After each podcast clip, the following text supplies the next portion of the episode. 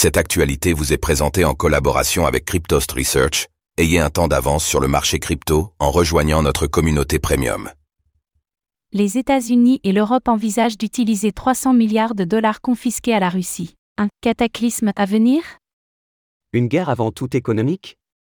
Le gouvernement de Joe Biden, ainsi que le gouvernement ukrainien, envisagent de saisir les fonds gelés de la Russie, afin de financer les efforts de guerre de l'Ukraine mais la mesure ne fait pas l'unanimité, et pourrait déstabiliser le dollar, selon certains économistes.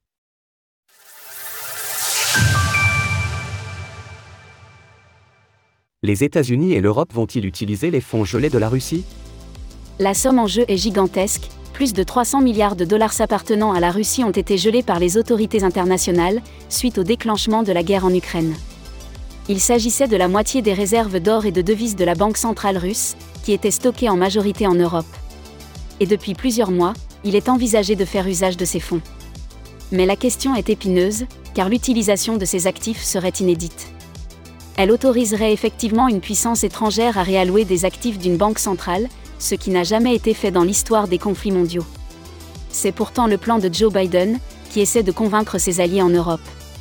L'Ukraine s'active quant à elle depuis des mois pour convaincre les dirigeants européens et états-uniens d'autoriser la manœuvre les pays doivent se mettre d'accord sur plusieurs points.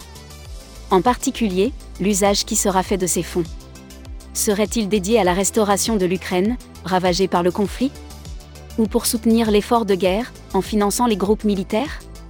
Selon le New York Times, les États-Unis et ses alliés envisageraient d'annoncer l'utilisation de ces fonds en février, lors du second anniversaire de l'invasion de l'Ukraine par la Russie. Un risque pour le système financier global?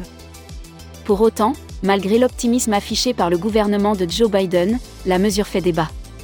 Au-delà de son caractère inédit, elle pourrait en effet déstabiliser l'économie mondiale, selon plusieurs commentateurs. Il faut rappeler que le système des réserves des banques centrales est basé sur la confiance. C'est ainsi que la Russie a pu stocker des actifs en Europe. Utiliser ces actifs gelés viendrait donc complètement renverser le système, et les banques centrales n'auraient plus confiance dans l'immutabilité de leurs avoirs. Cela alimenterait par ailleurs le processus de dédollarisation, dont on parle de plus en plus dans le monde. Les États-Unis et l'Europe, en s'octroyant ce droit, pourraient ainsi voir la confiance dans leur propre devise s'atténuer. C'est un risque évoqué par l'économiste et lauréat du prix Nobel d'économie, Robert Schiller, dans une interview auprès du média italien La Repubblica. Confisquer des fonds russes pour les donner à l'Ukraine est risqué.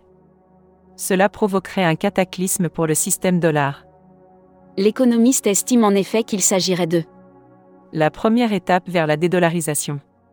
Ce qui précipiterait la montée en puissance de la Chine et de son yuan. À l'international, de plus en plus de critiques sont en effet faites face à l'hégémonie du dollar et aux sanctions rendues possibles par sa prévalence au niveau mondial. Par ailleurs, une telle décision pourrait apporter un étayage à l'argumentaire russe, qui accuse les États-Unis de mener une guerre par proxy, sous couvert de défendre l'Ukraine. La manœuvre est donc particulièrement périlleuse selon Robert Schiller, qui invite les gouvernements mondiaux à être très prudents et à considérer les conséquences d'une telle action. Source La Repubblica. Retrouvez toutes les actualités crypto sur le site cryptost.fr.